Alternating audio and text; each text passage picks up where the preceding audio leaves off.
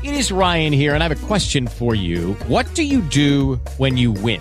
Like, are you a fist pumper? A woohooer, a hand clapper, a high fiver. I kind of like the high five, but if you want to hone in on those winning moves, check out Chumba Casino. At ChumbaCasino.com, choose from hundreds of social casino style games for your chance to redeem serious cash prizes. There are new game releases weekly, plus free daily bonuses. So don't wait. Start having the most fun ever at ChumbaCasino.com. No purchase necessary. VGW. Void were prohibited by law. See terms and conditions. 18 plus.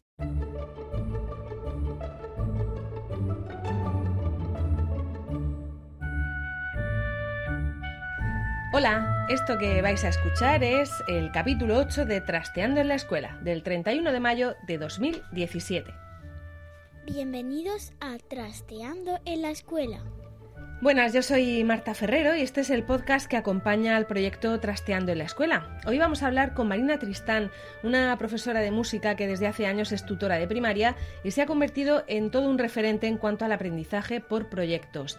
Ya hablamos con ella en una ocasión, en una entrevista que publicamos en la edición murciana del diario.es y llegó a hacerse viral en la edición nacional de esta publicación. Y es que Marina dice cosas así de interesantes. Yo tengo muchísima suerte con la familia pero sí que hay padres que están un poco reticentes, ¿no? Sobre todo porque creen que mm, no creen que, que aprender no signifique sufrir. Ellos piensan que, que si su niño va feliz al colegio o juega en el colegio, no aprende. En su blog, Sin tizas ya lo loco, recoge los proyectos que ha ido realizando y con los que normalmente consigue implicar a todo su colegio. En este curso ha ido un paso más allá y desde la clase de quinto de un colegio de San Pedro del Pinatar, que es un pueblo costero de Murcia, ha conseguido movilizar a todo el municipio y algunos de los pueblos vecinos. El proyecto es Conciencia Animal y nos va a contar ya todos los detalles. Vamos ya con la entrevista de Trasteando en la Escuela.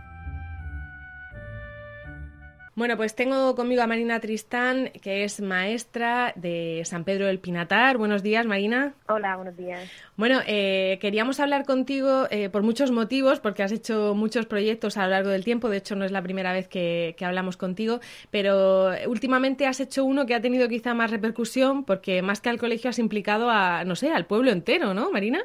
Sí, es un proyecto que se llama Conciencia Animal y bueno, pues eh, es un proyecto de aprendizaje-servicio que consiste en hacer un servicio a la comunidad, mm, sobre todo detectando cuáles son las carencias que tiene el entorno. En nuestro caso, pues habíamos visto que cuál era, o sea, que había un escaso conocimiento de los deberes que tenemos como propietarios de los animales, información deficitaria en cuanto a los derechos de los mismos y una mala situación económica de una situación de una asociación que se llama Patitas Unidas. La asociación es, de allí, pues, es de allí del pueblo también. Es de los Alcázares. De un pueblo vecino. Sí, es un pueblo vecino que se encarga de la recogida de animales del municipio de los Alcázares y, y aledaños. Mm, bueno, vamos a empezar desde el principio porque eh, ya nos contaste en otra ocasión que trabajas por proyectos, pero además eh, prácticamente todo el currículum, ¿no? Lo, haces por proyectos. Sí, yo programo los cursos escolares con... Hago solo hacer cinco o seis proyectos a lo largo de todo el curso. Y este ha sido, lo hemos elaborado a lo largo del segundo trimestre, entonces pues ha sido desde enero, desde que comenzamos el segundo trimestre, hasta principios de abril. Y como decías, primero detectasteis que había esas necesidades, ¿no? Que, en, el municipio, eh, bueno, o en el entorno de la comunidad educativa no se tenía mucha percepción de, los derechos de los animales ni, ni de los deberes de los dueños, ¿no? Exactamente. Mm, así es como empieza el, proyecto. Y a partir de ahí, ¿qué habéis desarrollado? Pues nuestro objetivo general era sensibilizar a la comunidad escolar sobre los animales de compañía con el fin de mejorar la, vida animal del municipio. Y eh, después teníamos unos, objetivos ya más específicos, que era realizar campañas de recogida de alimentos y enseres para los animales, carteles de adopción de específicamente de los, de los perritos que tiene Patitas Unidas, un concierto benéfico y un mercadillo. Y luego, por otro lado, pues también realizamos una ruta canina por el municipio donde íbamos con los familiares y, sus animales.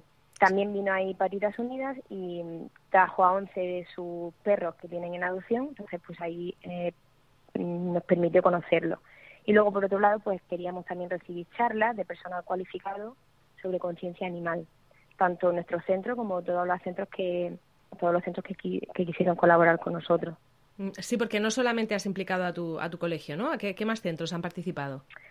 Del municipio de San Pedro han, participado los colegios públicos todos, que es el Colegio de los Pinos, Villa Alegría, mm, Las Esperanzas, Más Palomas, Nuestra Señora del Carmen, y luego pues ha participado un colegio de Cartagena y otro colegio de La Palma. Ha habido un colegio en Yecla que al inicio del proyecto se puso en contacto con nosotros y entonces pues la maestra quería hacer algo similar, ella también tenía pensado una cosa así y, bueno, pues la misma idea pues la extrapoló allí a su municipio con su con su, con asociaciones.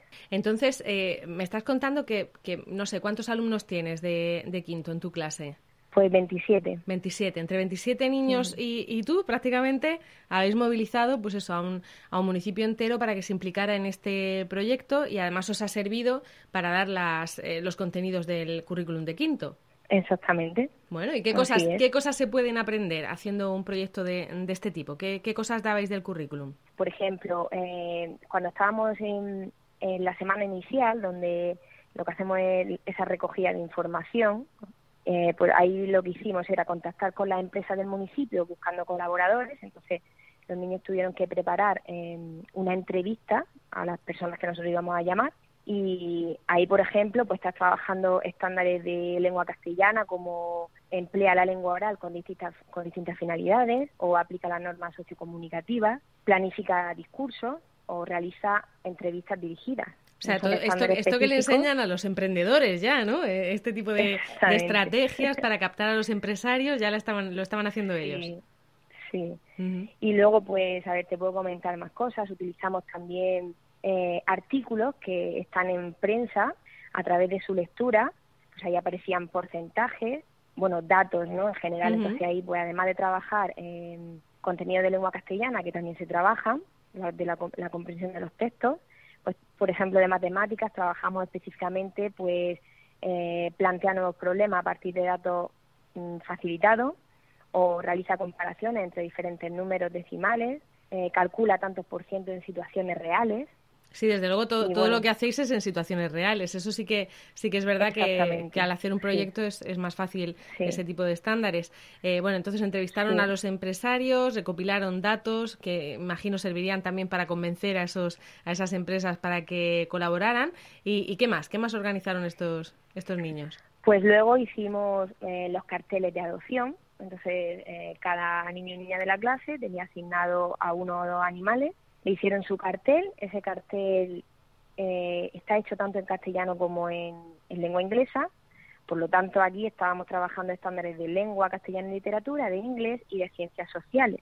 Esos carteles luego, eh, junto con otros que hicimos de conciencia, sobre todo de, de limpieza del municipio, de vacunación, fuimos un día, hicimos una ruta por el pueblo, para lo cual tuvimos que trabajar estándares de educación vial y entonces pues los fuimos pegando nosotros ya habíamos avisado al ayuntamiento para que nos diera permiso por si veían por la, falo, por la farola esos carteles pegados, entonces no había ningún tipo de problema. Y bueno, digamos que empapelamos un poco nuestra zona con, con los carteles de conciencia y, y, de adopción. Después de hacer eso, hicimos también eh, un concierto, el concierto benéfico, que fue con lo que acabamos el, el proyecto.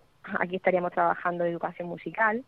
Y cuando se acababa el concierto, que hicimos cuatro pases para poder albergar a todos los centros que habíamos invitado, más a las familias.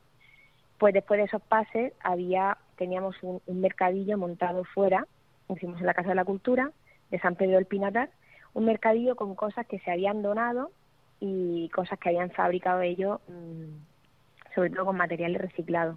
Entonces eso pues se puso a la venta. Aquí pues te puedes imaginar que estamos trabajando estándares sobre todo de matemáticas porque todo eso que estábamos vendiendo ahí nos permitió en clase hacer muchísimos problemas. ¿Qué más? Pues la ruta, hicimos la ruta canina, que a la que asistieron unos 80 miembros de la comunidad educativa. Eh, Patita Unida nos trajo 11 perros que conocimos allí. También tenemos las charlas, ¿no? La charla es una de las cosas más productivas porque la hemos recibido nosotros y la han recibido el resto de colegios que colaboraban. Y pues aquí han, han colaborado con nosotros las, el servicio de recogida de animales de San Pedro del Pinatar y de otro municipio que se llama Caminando con ellos, la propia Asociación de Patita Unida. También recibimos una charla íntegramente en inglés de Little Pod Association. Y luego, por otro lado, pues Ayocan, que es un, un centro de adiestramiento, quiso venir con uno de sus perros al colegio y a los demás colegios del municipio Entonces nos hicieron una charla y una exhibición. Oye, y Marina, ¿y, al final habéis hecho una valoración de, del dinero que habéis conseguido, de si habéis mm, conseguido también adopciones? A nivel de nuestro centro, la implicación pues ha sido de los 25 docentes que estamos, porque todo el mundo ha querido implicarse en las actividades que hemos hecho. En total han sido 345 alumnos de nuestro centro. Ellos han participado en las charlas, en la ruta canina, en el concierto, en el mercadillo. Una implicación de 150 familiares. Y luego, pues el impacto social del proyecto. Han colaborado nueve centros, han recibido esas charlas y, el concierto en el, mercadillo y las demás actividades que te comentaba antes, unos 700 alumnos. Y han participado con nosotros 11 asociaciones y empresas del municipio y municipios cercanos. El día de la ruta, una de, las alumnas que estaba allí con su familia, pues tuvo, bueno, conoció a uno de los perritos de, de la Asociación Patitas Unidas, que se llamaba Kinder, y después de unas semanas, pues esa perrita fue adoptada. Por otro lado, pues hemos tenido una recaudación de 1.613 euros. Madre mía, más toda, más toda la alimentación también que habéis, que habéis recopilado. Claro, aparte de eso, pues todo lo que, todo lo que se ha donado, mm, bueno, en especie, ¿no? Que han sido sacos de pienso, cestas para, cestas para que los perros duerman. Estás escuchando Trasteando en la Escuela con Marta Ferrero. Desde el punto de vista educativo, eh, ¿en el resto del centro también ha servido como proyecto eh, esto de conciencia animal o como proyecto solo lo llevabais los de, los de tu aula, los de quinto? Lo llevábamos solamente en mi aula, pero ya te digo que el centro de Yecla sí que lo implantó completamente en su municipio y luego aquí otro del municipio que es el FEIP Villa Alegría, pues ellos prácticamente han ido a la par con nosotros. Prácticamente se sumaron casi a todas las actividades. Hicimos una actividad eh, muy bonita que se llamaba Escuela con Arte. Todo el alumnado del colegio pintó un lienzo pequeñito que se donó al mercadillo. Entonces, claro, las ventas de esos cuadros, mucha cantidad de, de esos 1.600 euros venían de ahí, ¿no? De, esa actividad. Entonces, a esa actividad pues también se, se sumó el Seis Villa Alegría. Ellos pintaron en su colegio los cuadros y luego los donaron. Y luego hay otro colegio en Cartagena. Lo que hicieron fue con la maestra componer una canción que se llamaba Si tienes un animal, lo que abrió el concierto, ¿no? O sea, la parte, bueno, lo que cerramos con la canción, ¿no? Pero fue fue eso, pues la donación de esa canción, digamos que para mí una de las cosas más bonitas que se hicieron en el, concierto. La maestra vino a, presentarla con nosotros, la mm. cantó y, además nos han hecho un vídeo, hicieron un vídeo para que, para que la podamos compartir. Bueno, la verdad es que eh, es, es, emocionante, imagino, ¿no? Para, para una maestra ver cómo, aunque, aunque tú ya has hecho más proyectos anteriores y sabes que, en fin, que has conseguido movilizar al, al, centro, a los padres, a todo el mundo, pero yo creo que una cosa tan grande como esta no, no habíais hecho, ¿verdad? No, yo siempre había trabajado en ABP y yo siempre digo que cuando trabajas ABP tienes que tener muy claro en qué, en qué curso y con qué edad estás trabajando, ¿no? Entonces, cuando trabajas a con los más pequeños, suele irte sobre todo a, a, los proyectos de roles, ¿no? Sin embargo, pues cuando ya estás trabajando con niños de cuarto, quinto y sexto, te permite hacer otro tipo de, de proyectos, sobre todo porque son mucho más autónomos en la lectura, las producciones son muchísimo, requieren muchísima más, muchísimo más trabajo, ¿no? Claro, ahí ya puedes hacer proyectos de este tipo. Yo creo que es mucho más viable en estos, en estos cursos. Entonces, pues la verdad que había siempre había hecho ABP y ya este año pues pensé que era el momento para hacer un proyecto de aprendizaje servicio. Y la verdad que recomiendo a todos los maestros que por lo menos una vez en el curso aunque sea pocas semanas que se lleve a cabo uno porque seguro que, que hay muchísimas deficiencias a las que nosotros desde el aula podemos podemos aportar y mejorar. Y echar una mano. El, ¿Es un proyecto como para repetirlo todos los años o, el año que viene em, intentaréis detectar otras necesidades diferentes? No, es un proyecto que, que se pueda, bueno, con los mismos niños no, desde luego. Ya. claro, sería, me refiero se que puede llevar a cabo a lo mejor eh, con otro grupo, otro grupo de, de, niños sí que se puede hacer. De todas formas, yo pienso que cuando todos los proyectos que he realizado, luego no, no se puede repetir ninguno puedes coger ideas, muchísimas ideas y tareas así sueltas que puedes luego repetir otra vez, pero es que la realidad que te encuentras siempre es diferente. Entonces, aunque yo dijese de repetir otra vez este proyecto, seguro que saldrían cosas diferentes. Claro, Pero claro, con, con, estos niños no, seguramente el año que viene el proyecto de aprendizaje-servicio que hagamos será con otra necesidad que, que detectemos. Claro, eh, la verdad es que así el trabajo se hace, como dices, mucho más ameno. ¿no? Yo siempre he pensado que los, los maestros a veces eh, se encuentran con el mismo libro de texto una vez y otra vez, eh, repitiendo las mismas cosas. el aprendizaje basado en proyectos, como decías, cada vez es, es una cosa distinta. Para trabajar los libros de texto, bueno, cuando trabajas los libros de texto, pues sí, lo positivo es que tienes un material ya impreso que tiene calidad, muchísima más calidad que las fichas que que podemos hacer nosotros cuando trabajamos ABP. Pero luego, pues la metodología activa, eh, ABP o el aprendizaje de servicio, te permite pues, diseñar situaciones que están ajustadas a tu contexto. Ahí el alumno es el que aprende a buscar y a gestionar la información. Yo creo que es mucho más atractivo, tanto para el docente como para para el alumnado. Eh, Marina, tú tienes un, blog, eh, Sintizas y a lo loco, creo que, se llama, ¿no? El, blog en el que vas eh, poniendo tus, tus proyectos y creo que además te, vamos, te piden información y te piden ayuda, pues no sé si centenares de maestros de, de toda España, ¿no? bueno, sí, sí que lo visitan. Es un blog, bueno, yo tengo muchísimos blogs, pero el de Sintizas a lo loco pues le tengo muchísimo cariño porque es donde donde yo cuelgo mi experiencia de, de mis tutorías, ¿no? Aunque a los chavales les cuelgo también hay recursos que van a, poder utilizar desde casa o en el aula para el proyecto que estamos haciendo, pero sobre todo es la ventana que yo tengo para, para la familia y para el resto de docentes. Se le da muchísimo más valor a los blogs donde se cuelgan recursos ya para, como yo digo, recetas, ¿no? Es decir, he elaborado 10 fichas para que trabaje en la edad media, ¿no? eso se le da mucho valor y al final lo que está haciendo es, lo mismo que toda la vida.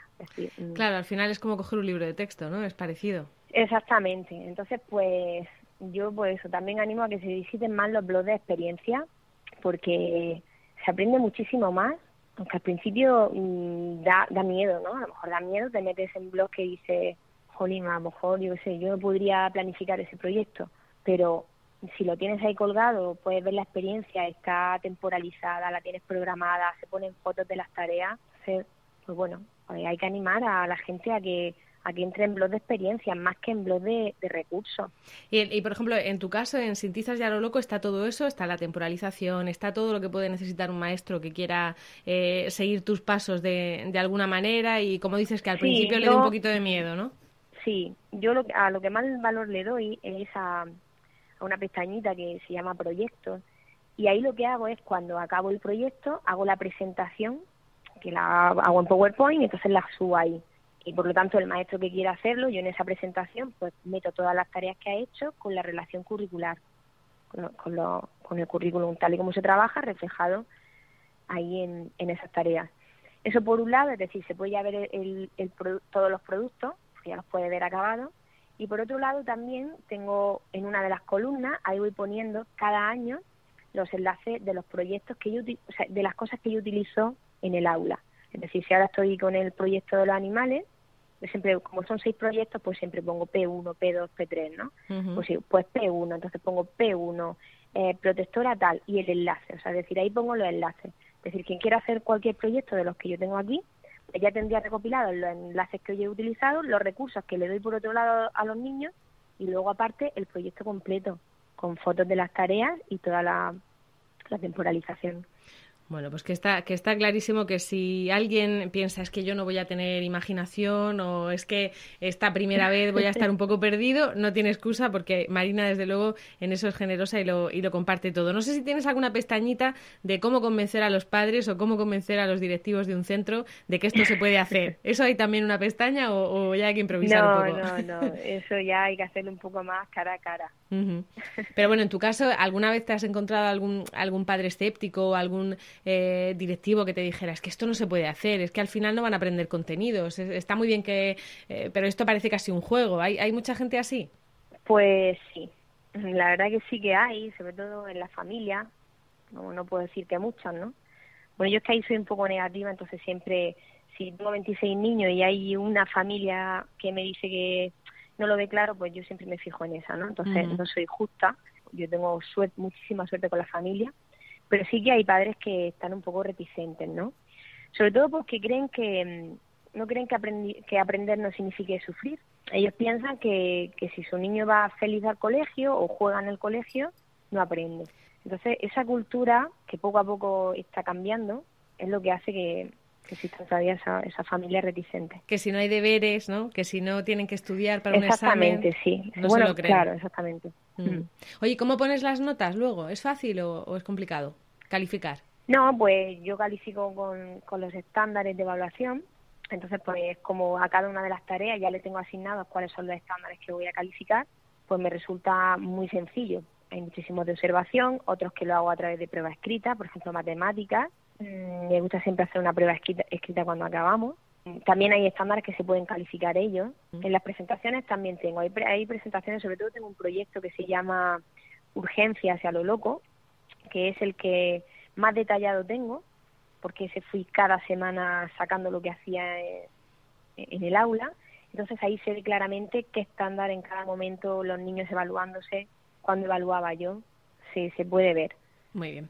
Pues eh, Marina Tristán, muchísimas gracias por, por contarnos todas estas experiencias y, y quien quiera profundizar un poco más, pues eso, sin, sin tizas a lo loco o busca directamente Marina Tristán y le van a salir un montón de un montón de blogs y un montón de ideas para, para poder hacer estos proyectos. Muchas gracias. Gracias a ti.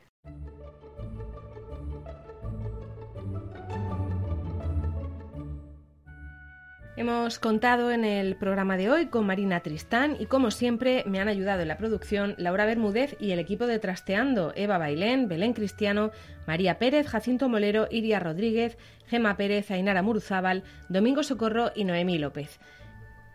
Esto es todo. Volvemos en 15 días en Trasteando en la Escuela. Y con esto hemos llegado al final del octavo episodio de Trasteando en la Escuela.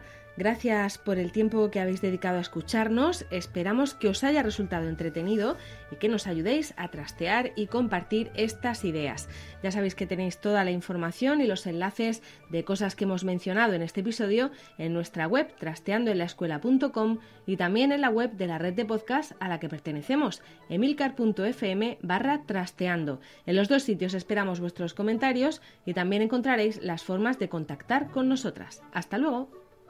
Ya nos despedimos y gracias por escucharnos en Trasteando en la Escuela.